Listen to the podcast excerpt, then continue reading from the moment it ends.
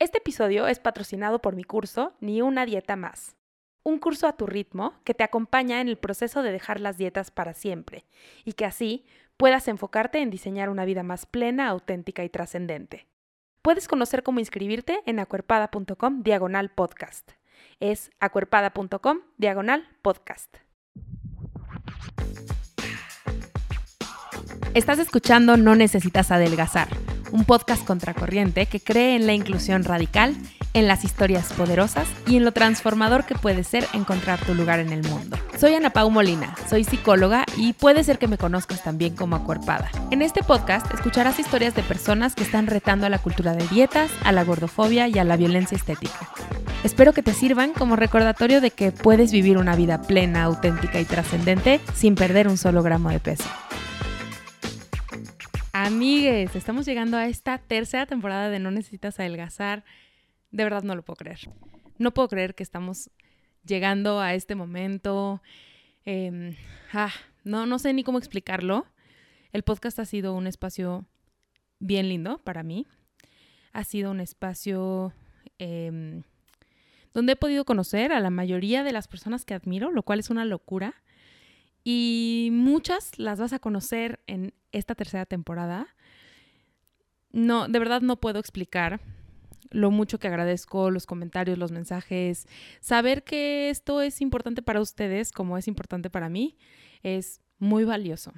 Y mm, pues nada, creo que se los había dicho antes, pero como que espero cada temporada traer voces más diversas, eh, diferentes, porque pues la idea es que encuentres una historia que se parezca más o menos a la tuya, que encuentres gente de tu ciudad tal vez, y mm, pues estoy haciendo un esfuerzo por ello, estoy haciendo un esfuerzo por encontrar diferentes voces, diferentes caras, que puedan traer para ti como un lugar de pequeña comunidad, ¿no? Aunque sea a la distancia y en audio o tal vez en video.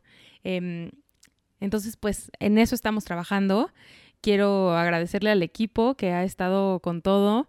Eh, tengo un equipo maravilloso trabajando en este podcast y mm, nada, queremos lograr algo bien chido para ustedes. En este episodio, sé que solo llevo un minuto breve, ¿no? Contigo. Em, pero hoy traigo un tema súper interesante que quiero platicar contigo como para dar inicio a esta tercera temporada. Y es un tema que yo no sabía cómo abordar. Como ves, tengo aquí mi cuadernito al lado, porque, bueno, si lo estás viendo en video, porque es un tema del cual tuve que hacer mucha investigación, em, pero estoy súper contenta de haberlo hecho. Una de ustedes me lo sugirió y, bueno, seguramente ya lo viste en el título del video, ¿no? Quiero que hablemos de la fuerza de voluntad. Y aunque yo sé que para las dietas la fuerza de voluntad no existe, como que no sabía muy bien qué opinaba el mundo de la psicología sobre la fuerza de voluntad. Porque, ojo, yo estudié psicología, sí, estudié toda la carrera, todas las materias necesarias. Pero aún así, no tengo un recuerdo de que se hablara realmente de qué era la fuerza de voluntad o cómo se, cómo se enseñaba. Eh, realmente no, no, lo recuerdo. De hecho, a veces tengo sueños de que me faltó una materia y de que no me gradué, pero no, realmente sí me gradué. tengo mi título y todo. Em, tal vez en esa materia de mis sueños es donde explicaban este tema, no lo sé. Em, pero realmente yo no lo sabía. Como que creo que hay muchos temas que no se tocan y que obviamente en la licenciatura pues es un espacio donde se tiene que dar una pintadita general de todo lo que Em, es el mundo de la psicología, ¿no? En mi caso. Em, pero pues sí, en efecto, este tema no se toca y creo que muchas de las cosas de nuestra vida se basan en esta idea de que la fuerza de voluntad existe, que depende como de tu...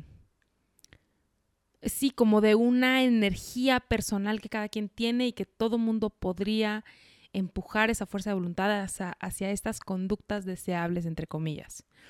Y bueno, en el último episodio de la temporada pasada, tú pues platicamos sobre la meritocracia corporal, que sé que fue un episodio un poco como por todos lados, em, porque es un concepto como tan amplio y tan complejo de explicar que em, pues así fue como salió y, está bien, creo que tiene que estar allá afuera esa información.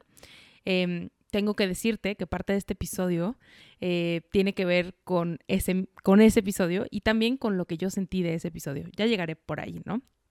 Pero bueno, esta fuerza de voluntad se vende como algo que nos va a ayudar a alcanzar em, como estas, estas, entre comillas, de nuevo, eh, conductas deseables. Y, y, vamos a explorar un poquito esto, este rollo de las conductas deseables mientras vayamos avanzando. Quiero empezar diciendo que muchos de los estudios que se hacen sobre la fuerza de voluntad y del autocontrol, porque están muy relacionadas, tienen que ver con comida. Lo cual me parece sumamente interesante eh, y voy a tocar un poco esos temas. Entonces, vamos a empezar esta clase. Quienes lo están viendo en video saben que saqué mi cuadernito. Vamos a empezar con cómo la Asociación Americana de Psicología, que es la APA, define la fuerza de voluntad y qué tiene que decir al respecto. Esto que estoy a punto de platicarte lo saqué de la página de la APA y quiero dar un poco de contexto antes. Una seguidora una vez me mandó, oye, deberías hablar de la fuerza de voluntad. Y yo dije, chas, no había pensado nunca en que ese tema era tan importante para lo que platicamos aquí, como que nunca había venido a mi mente explorar realmente de qué opinan las personas sobre la fuerza de voluntad, cuál es como la percepción de qué es, cómo se, cómo todo esto que te, explico, ¿no? De, de, pues, profundizar un poco en la fuerza de voluntad. Y lo primero que busqué fue tal cual como el concepto y luego luego me mandó a la página de la Asociación Psicológica, Asociación Americana de Psicología. Y en esa página lo que venía era una descripción de qué era la fuerza de voluntad y obviamente siempre muy dirigida hacia la pérdida de peso, ¿no? Como explicando que la fuerza de voluntad es lo que ayuda a la pérdida de peso, la fuerza de voluntad es lo que resuelve la adopción de hábitos saludables, entre comillas, eh, ¿no? Como todas estas cosas y que son, o sea, es una creencia que sí se tiene, que la fuerza de voluntad es lo que nos va a hacer elegir una cosa sobre otra. Tanto que las intervenciones de hoy en día eh, de salud, por ejemplo, tienen que ver con que tengas la fuerza de voluntad de hacer una cosa. O, por ejemplo, también hablaban de ahorrar, ¿no? De cómo ahorrar es un ejercicio de la fuerza de voluntad. Eso es lo que decía. Entonces, te quiero eh, platicar un poquito como algunos conceptos que venían en, en esta descripción de la fuerza de voluntad. Primero, decía que la fuerza de voluntad se aprende, que es como una habilidad, y, ahora te voy a explicar como cuál es la, definición de fuerza de voluntad que da esta asociación, eh, la APA Em, así le voy a nombrar a, esta asociación eh, porque esas son sus siglas en inglés. Entonces, lo que dice es que la fuerza de voluntad se aprende. ¿Cómo? ¿Quién sabe? No, no llegué tan profundo en mi investigación, pero dice que se aprende. Vas a ver cómo esto, el que yo no haya investigado cómo se aprende, no es tan relevante a lo que vamos a platicar ahorita, ¿no? Y, y lo que explica es que la fórmula para lograr cosas, en general, para lograr metas, objetivos, es la siguiente. Uno, establecer cuál es tu motivación o sea, ¿para qué estás haciendo esto? Dos, monitorear tu conducta. Y tres, la fuerza de voluntad. Y entonces me acuerdo cómo ahora, hoy en día, hay como toda esta narrativa, que también es un episodio que ya tendremos, de que la clave para la pérdida de peso ya no son las estrategias nutricionales, porque ya vimos que fallan, ¿no? La estrategia es mental. Si tú pones a tu mente clara en que quieres perder peso, lo vas a perder. Esa es como, como, y hablaremos de eso en otro episodio, ¿no? Pero entonces eso es lo que nos dice esta, estos pasos, ¿no? Es establecer motivación. ¿Para qué quieres adelgazar? Piénsalo, visualízalo, eso es lo que nos dicen, ¿no? Segundo, monitorea tu conducta, ¿no? Revisa cómo vas, qué estás comiendo, no sé qué. Ojo, estas son recomendaciones que yo estoy dando, por favor, por favor, sépanlo. Esta no es la forma de perder peso, no lo es, no lo es. Y vamos a hablar más de eso en este mismo episodio. Y la tercera es la fuerza de voluntad. ¿No? Trabaja tu fuerza de voluntad, tu autocontrol. Esa es la recomendación de, esta, de la APA, ¿no? Em, ¿Qué otras cosas dice? Em, que, parte de la fuerza de voluntad es, por ejemplo, em, o una definición corta, ahora voy a ir a una definición un poco más larga, pero una definición corta es como evitar tentaciones a corto plazo. Puse la palabra tentaciones yo, entre comillas. la APA no lo pone en, en comillas, lo pone literalmente evitar tentaciones. Y me acuerdo como en el curso de Carolina Elocuente, que es el que doy con Andy, hablamos de cómo la cultura de dietas eh, se parece mucho a las narrativas religiosas. Y esta palabra de tentaciones me parece muy interesante em, cuando hablamos de, comida, ¿no? Como la tentación eh, que nos va a hacer caer en el pecado. Una cosa que podemos tener ahí en mente, ¿no? Em, explica eh, que el autocontrol em, hace mejores adultos, ¿no? Que, es un predictor, el autocontrol, de cómo van a ser los adultos, ¿no? Y de cómo, em, de cómo los adultos que tienen mejor autocontrol demuestran, pues mejor, o sea, son menos probable que, terminen eh, teniendo actos criminales o que les vaya mejor en el trabajo, cosas así, ¿no? Y ahorita vamos a hablar de esto. Y seguro han visto este, este experimento muy común como para evaluar el autocontrol según, en donde se le pone a un niño un dulce enfrente, em, o un bombón o un chocolate, y le dicen, si te esperas tantos minutos, te voy a dar otro. Y que hay algunos niños que se esperan y otros que no. Vamos a hablar un poco de por qué pasa eso, ¿no? Pero según esto, ese estudio que ya se ha retado muchas veces y se ha... Em, como comprobado que no es verdad, pero según este estudio lo que dice es que esos niños y esos adolescentes que participan en esos estudios y que tienen más autocontrol, em, tendrán como más, em, más éxito a futuro y les va mejor en los exámenes y no sé qué. Bueno, Em, también eh, se habla de cómo en los gobiernos actuales y en las intervenciones actuales se busca eh, promover el autocontrol y la autodisciplina para prevenir em, el crimen, para reducir el crimen y mejorar la salud. O sea, nos estamos basando en que las personas mejoren su autocontrol para que entonces mejore la salud. Y esto me hace pensar, fíjense que mientras estaba, estoy planeando este episodio, eh, me hace pensar en dos cosas. Primero, eh, en Adán y Eva, ¿no? En esta imagen de la creación en la que Eva se deja llevar por sus tentaciones, entre comillas, y entonces come de esta manzana que la hace como ser exiliada del Edén, ¿no? Y, y, a, Adán también, ¿no? Porque Adán también cae en la tentación. Y entonces esta narrativa de tentaciones, tentaciones, tentaciones y de cómo el autocontrol nos va a, liberar de, estas, de estos malos efectos, eh, no sé, me parece como muy interesante cómo se repite, se repite, se repite esta narrativa de te tienes que controlar, te tienes que controlar. Y por otro lado, em, también me parece muy interesante cómo eh, estoy leyendo mientras estoy grabando esto, y seguramente voy a decir esto, y si viste mis historias, vas a saber cuándo lo estoy grabando, em, un libro sobre racismo, ¿no? Se llama Cómo ser antirracista. Es un libro que me está pareciendo excelente, voy como a la mitad en este momento. Eh, todos deberíamos leer ese libro. Y una de las cosas que explica ese libro es una idea que yo conocí em, también desde antes, que es de cómo se percibe a todas las personas que no son blancas como personas desbordadas, descontroladas. Y esta cosa del control, entonces viene de dos cosas. Por un lado, de ideas centradas en el cristianismo y en esta idea de, entre comillas, la tentación y la culpa que genera eso y como eh, mucho pues sí, mucho, mucho este tema del control y de la disciplina y así, ¿no? Y por otro lado, también viene de ideas racistas, en donde se cree que las personas blancas somos más controladas y somos este, más juiciosas y somos más disciplinadas. Y estas ideas continúan eh, ejerciéndose hoy, ¿no? Se cree que si una persona que no es blanca eh, no tiene un buen empleo es porque es, floja, es porque no se esfuerza, es porque no ha intentado suficiente, porque no se levanta temprano y las personas blancas son como muy cuidadosas y es, se, o sea, se vende como incluso algo cultural de las personas blancas, lo cual no es verdad. No hay una cultura de las personas blancas que no tenga que ver con la blanquitud que ejerce el racismo, ¿no? Entonces, eh, e, estas dos ideas, ¿no? Como muy, muy enraizadas en el racismo y también en este tema como religioso. Ok, entonces platiquemos de cuál es la definición de fuerza de voluntad que da la APA. Eh, consideran cinco características particulares. La primera es que la fuerza de voluntad es una habilidad para retrasar la gratificación, para priorizar las cosas a largo plazo, ¿no? Es decir, comerme un... Eh, el ejemplo concreto que dan, ¿eh? Comerme un chocolate en este momento va a darme gratificación inmediata, pero si espero más tiempo me va a adelgazar. lo cual sabemos que no es verdad.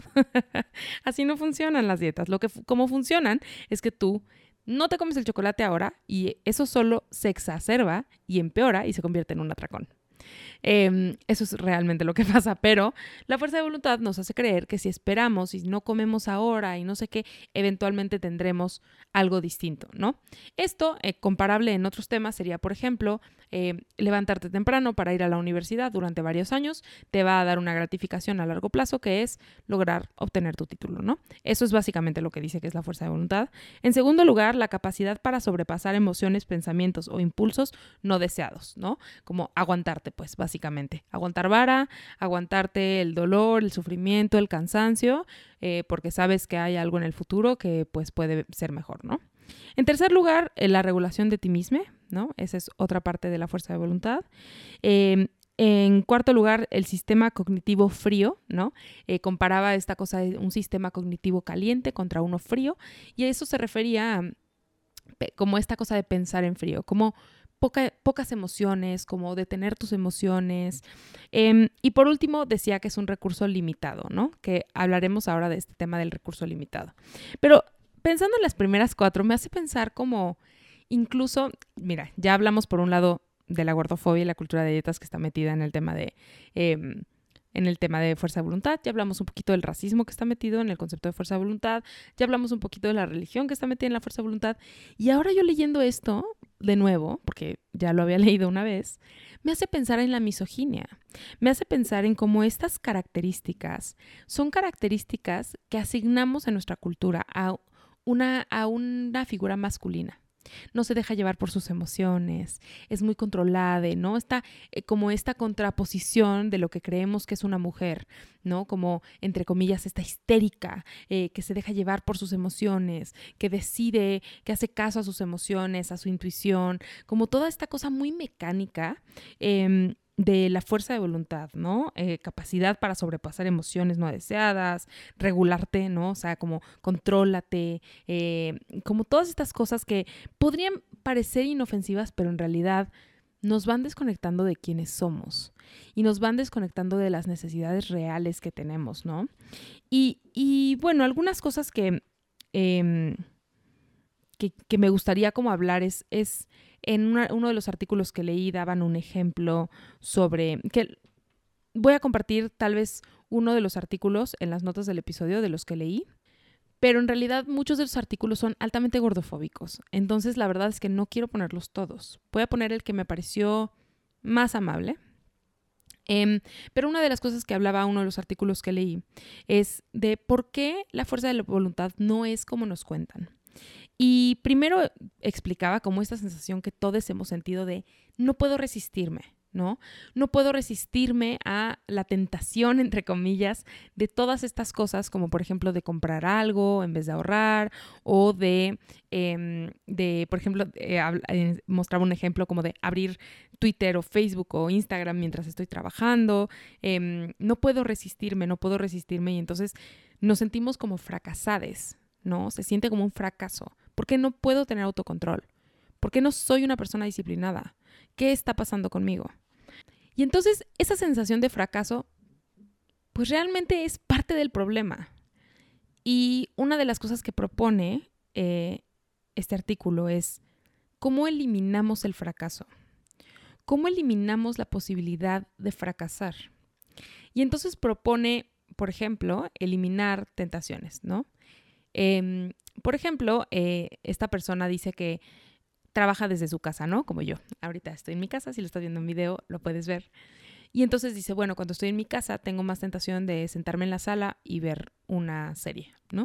Entonces elijo irme a trabajar a un café donde no tengo la posibilidad de irme a sentar a una sala, ¿no?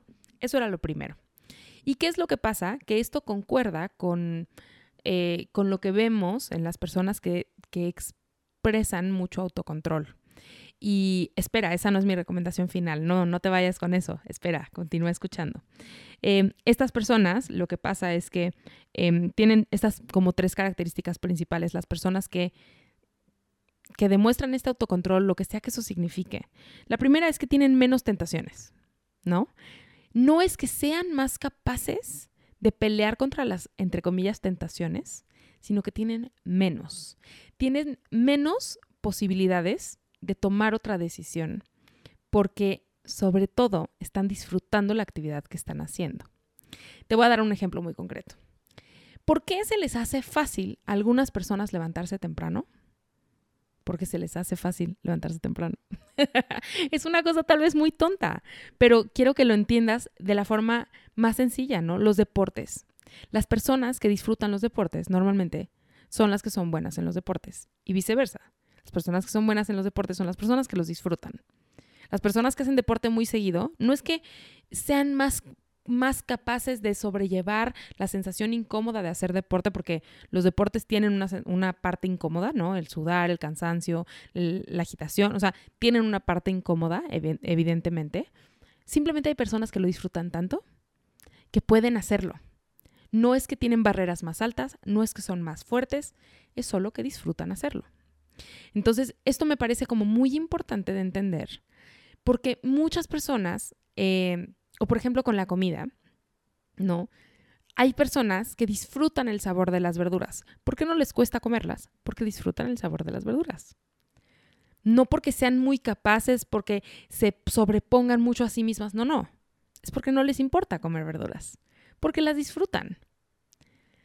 Entonces, en realidad, no es una cosa de quién es más fuerte contra las, entrecomilladas, tentaciones, sino también tiene mucho que ver con tu personalidad, qué actividades disfrutas y cuáles no. Y es por eso que, por ejemplo, en el tema de movimiento, eh, yo sé que este podcast no es de alimentación intuitiva, pero me parece relevante decirlo, no sirve de nada forzarte a hacer ejercicio, no sirve de nada. Porque esa, entrecomillada, fuerza de voluntad que según existe, no funciona. Una actividad que no disfrutas la vas a dejar de hacer. Y ahorita vamos a llegar un poco más a eso. La segunda es que tienen una vida muy estructurada. Y estructurar una vida es muy difícil. Primero porque, eh, ¿y a qué se refiere con la vida estructurada? Se refiere a que justo no, no, no se permiten fallar. ¿Qué significa no se permiten fallar? No se permiten que haya espacio para, para caer, entre comillas. Y te voy a dar un ejemplo muy concreto. Por ejemplo, yo tengo agendadas todas mis actividades en un calendario virtual. ¿Qué es lo que me ayuda a eso? A nunca no llegar a una consulta no hay fracaso. No es un tema de fuerza de voluntad, es que yo tengo agendado todo lo que tengo que hacer y entonces eso me ayuda a recordarlo y entonces hacerlo, ¿no? Esto es muy difícil de hacer, como por ejemplo tener comida en la casa, tener comida comprada, comida preparada, comer lo que realmente quieres comer y no lo último que hay de opción. Las estructuras cuestan trabajo. ¿Y qué pasa? Que cerebros como el mío, que son muy estructurados, y lo sabe la editora de este podcast porque le mando un calendario con colorcitos y no sé qué, y lo ven en mi cuenta ustedes y en mi página web. Es muy ordenado todo en general. Y eso es porque mi cerebro así funciona. Significa que yo soy más capaz de como bloquear las entrecomilladas tentaciones. No. Significa que así funciona mi cerebro. Para mí es muy fácil. No me esfuerzo mucho por la estructura, la verdad. No me esfuerzo mucho. Me, me gusta disfruto la estructura y por eso ayudo a otras personas. Y por eso planear eventos me encanta. Y por eso mis amigas vienen a preguntarme cómo hago mi estructura de trabajo. Porque a mí me sale natural. No me esfuerzo demasiado. Entonces, creo que es importante esto, ¿no? Recordarnos que las personas que tienen estas habilidades de nuevos porque les salen fácil. Y entonces planear se vuelve bien complicado y yo lo veo en mis consultantes y a ver, una pequeña este, clase de, de neuro aquí. Eh, las funciones ejecutivas que en la escuela nos enseñaban a aprendernoslas como qué hace una asistente ejecutiva ¿no? en una empresa. Normalmente ordena el calendario, lleva las citas, la agenda, este, te recuerda las cosas, planea por ti, no sé qué, ¿verdad? Todo eso que hace tu asistente ejecutiva, tu asistente ejecutivo de tu cerebro, es el lóbulo frontal. Y eso tiene que ver con cómo es tu cerebro, tal cual, cómo está estructurado. Hay personas que no tienen esas capacidades tan desarrolladas. Y eso complica mucho sus vidas y frustra mucho sus vidas. ¿Eso quiere decir que nada más hay que echarle más ganas y tener mejor fuerza de voluntad? No, significa que esas personas necesitan más ayuda. Y es normal necesitar ayuda para esas cosas. Es normal. La realidad es que la mayoría de la gente sufre mucho por esto y cree que es una falla personal de su fuerza de voluntad el que no logren acomodar la vida, cuando en realidad son habilidades bien concretas. Entonces, de nuevo, el concepto de fuerza de voluntad deja fuera la neurodiversidad. La neurodiversidad que es que todos los cerebros funcionan diferente. La neurodiversidad que es que todos tenemos habilidades distintas, solamente que, mira, ya hablamos de racismo, de religión, de misoginia, de gordofobia, y aquí te va otra, el capitalismo. y que eso tiene que ver con lo que platicábamos hace rato de estas conductas deseables tienen que ver todo con el capitalismo, ¿no? Estas conductas que estamos esperando que la gente tenga, como trabajar, ahorrar, bajar de peso, ¿no? O sea, son cosas que tienen todo que ver con el capitalismo y con ser más productivos y que yo sé que vivimos en ese sistema, eso no significa que esté bien.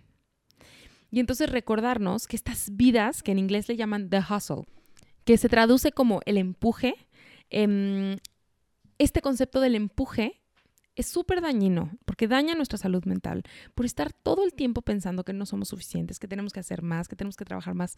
Nos daña muchísimo. Entonces, bueno, finalmente, por supuesto, este tema de eh, el autocontrol tiene mucho que ver con el nivel socioeconómico y tiene mucho que ver con cómo creciste. Y yo aquí me atrevería a decir, tiene todo que ver con tu historia de dietas también todos estos eh, ejercicios que hacen de te doy un dulce y te doy dos y vuelvo después, no consideran si en el hogar de ese niño hay dulces libremente. No consideran si ese niño tiene inseguridad alimentaria. Y te digo que no lo consideran porque ya vi los estudios. No lo consideran. Y entonces qué interesante es entender que las decisiones que tomamos tienen que ver con muchísimas cosas más que el autocontrol. Es como súper simplista pensar que el autocontrol define nuestras vidas, porque no lo define. Y te acuerdas que hace rato cuando hablaba de eliminar el fracaso decía como crear espacios que eviten las tentaciones, ¿no? Cómo eh, te acomodas la vida para que tengas mayor éxito, para que evites el fracaso, para que tengas mejores oportunidades. ¿Cómo lo hacemos? ¿Cómo acomodamos la vida? Y eso me parece muy bien, si puedes, que eso tiene que ver con estructurar y planear. Por supuesto que si puedes planear, estructurar, trabajar en ello, padrísimo, te puedo apostar que de lo que sea que quieras hay un video de YouTube, porque así estructuré yo todo mi negocio, buscando videos en YouTube de cómo lo hacen otras personas. Y es, bueno, a mí me parece muy divertido, te acabo de decir que son cosas que me gustan, que disfruto, mis amigas todas quieren que les planee sus bodas, este, ¿no? O sea, me encanta planear viajes, me encanta la estructura, el orden y todo eso puede ser que no seas una persona que le guste eso y que le cueste trabajo y que le angustie. ¿Por qué? Porque tal vez nunca has sido buena para eso y entonces te frustra más, te frustraba la escuela, tenías desorden en tus entregas, porque no sabes cómo hacerlo, porque no lo disfrutas. Y te quiero contar que tengo uno de mis mejores amigos que espero que escuche este episodio. Sabré si no lo escuchaste porque no me vas a decir que te nombré en este episodio. Uno de mis mejores amigos me platicó el fin de semana que lo vi que... Mm, está leyendo un libro sobre dopamina y me contaba cómo la dopamina, em, pues que es este químico en el cerebro, nos, eh, eh, nos indica como por dónde ir, ¿no? Quiero más de esto. Eso es lo que nos dice básicamente, quiero más de esto. Em, entonces, por ejemplo, hay cosas que nos generan dopamina como la interacción social, ¿no? La interacción social, depende de quién seas, puede generarte mucha dopamina o poca dopamina o así, y lo que nos dice es quiero más de esto. Eso tiene un sentido evolutivo, un sentido evolutivo de que las personas estamos hechas para estar en comunidad y tener interacciones sociales. Entonces, pues obviamente la dopamina se libera y entonces nos dice, quiero más de esto, ¿no? Hay personas que no reciben dopamina a través del orden, como yo, sino que reciben frustración, recuerdos de haber sufrido mucho por tener desorden. Y eso no depende de, bueno, pues ponte las pilas, órate, órale, ponte las pilas y ordena tu cabeza y ordena tu agenda.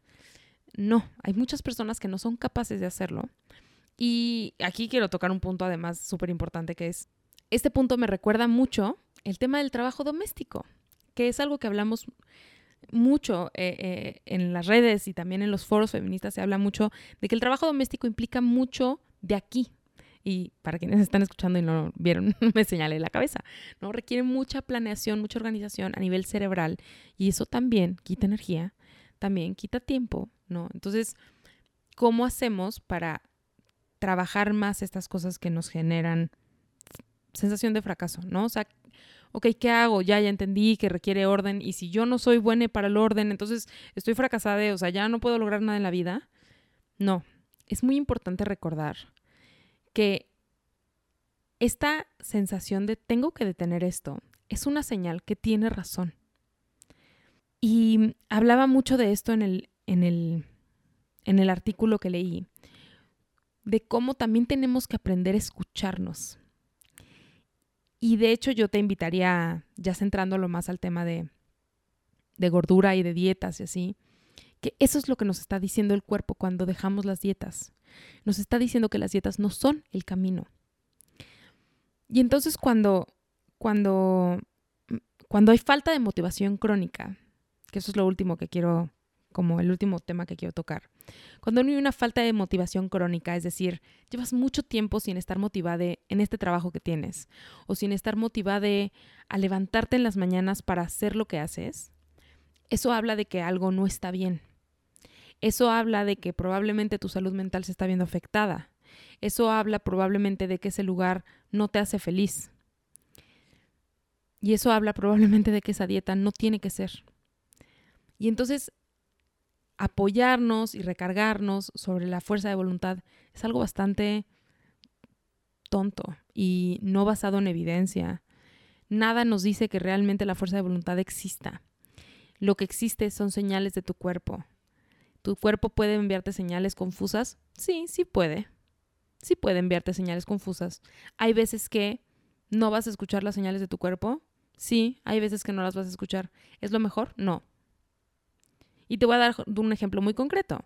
Hoy que estoy grabando esto, es un día en el que em, me levanté muy temprano, muy temprano, tipo 6 de la mañana. Y mi día acaba como a las 10 de la noche, mi día laboral. Eso quiere decir que entonces si mi cuerpo dice tengo sueño, yo me voy a ir a tomar una siesta. Pues no. La verdad es que tengo responsabilidades, quedé, quedé con otras personas de hacer cosas.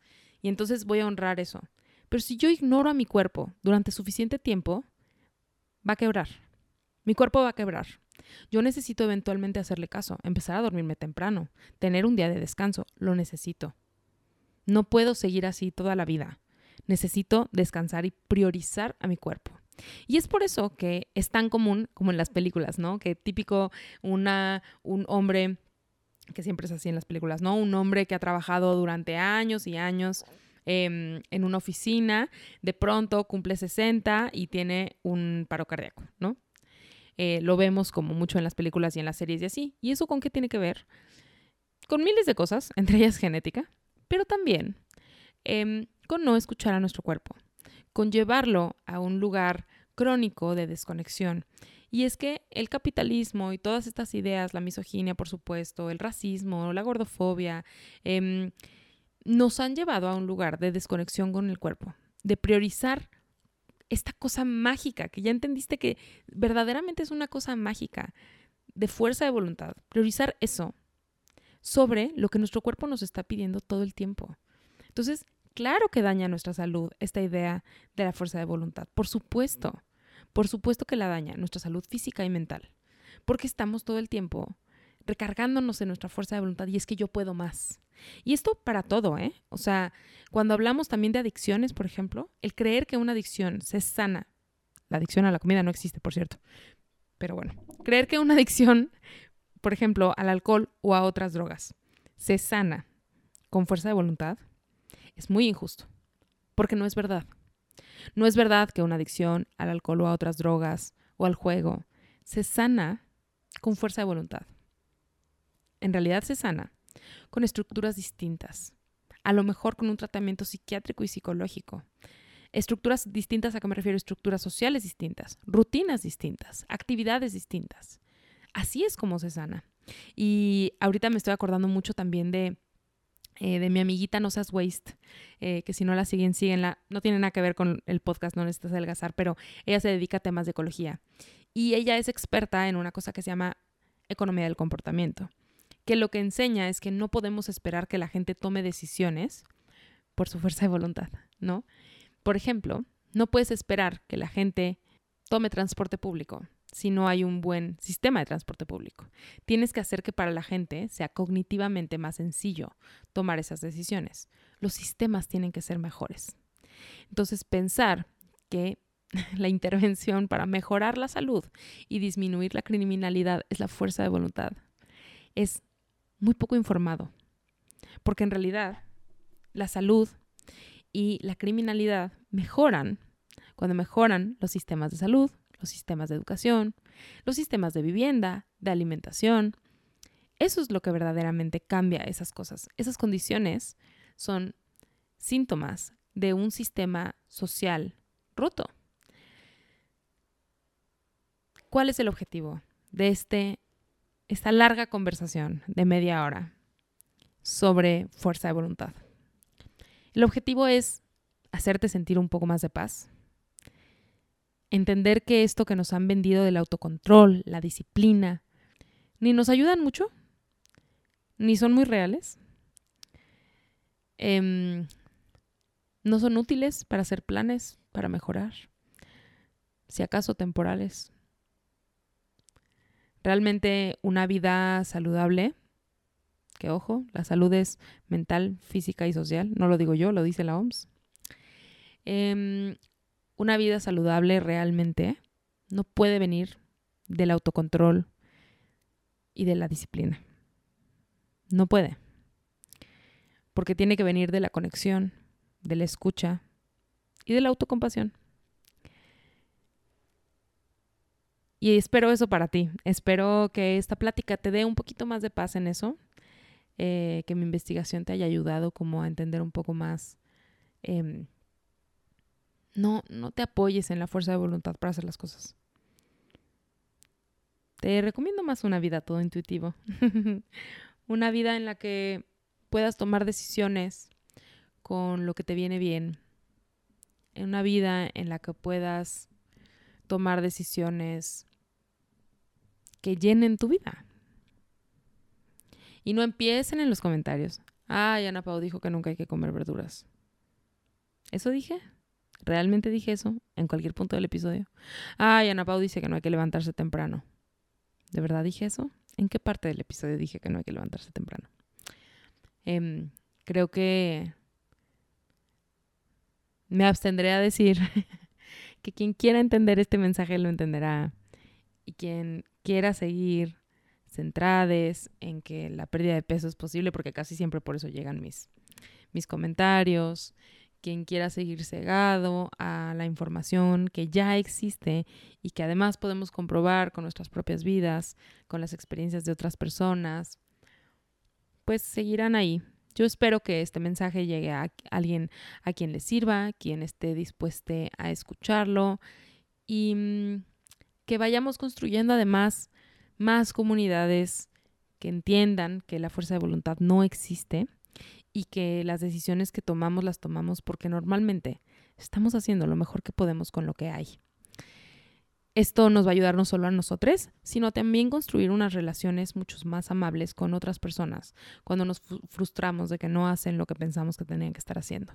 Finalmente, deseo que todo lo que platiquemos en esta temporada te sirva muchísimo, te acompañe en este camino, que mm, te haga encontrar formas más amables de relacionarte contigo al escucharlo una y otra y otra y otra y otra y otra y otra vez de voces de muchas personas que realmente no necesitas adelgazar, que la autocompasión es el camino, em, que hay una forma distinta de relacionarte con la vida, contigo mismo, con tu cuerpo, con la comida, con otras personas. De verdad, de verdad lo deseo para ti. Y pues nada, qué chido empezar este año juntos, qué chido, chido empezar 2023 haciendo esta cosa que me gusta tanto y acompañándote en tus caminos, mientras lavas los trastes, mientras desayunas, lo que sea, cuando sea que me escuches o en la tele. Em, de verdad, muchas gracias por permitirme entrar a tu hogar y a tu vida. Y pues sin más, nos vemos en el próximo episodio de No Necesitas Algazar. ¡Qué emoción! Nos vemos el próximo jueves. Adiós. Esto fue No necesitas adelgazar. Recuerda que puedes encontrar nuevamente todos los detalles de lo que platicamos en acuerpada.com diagonal podcast. Busca el número de este episodio. No olvides calificar nuestro podcast y seguirme en redes sociales como Acuerpada o Acuerpada MX en Instagram para continuar con la conversación. Nos vemos pronto.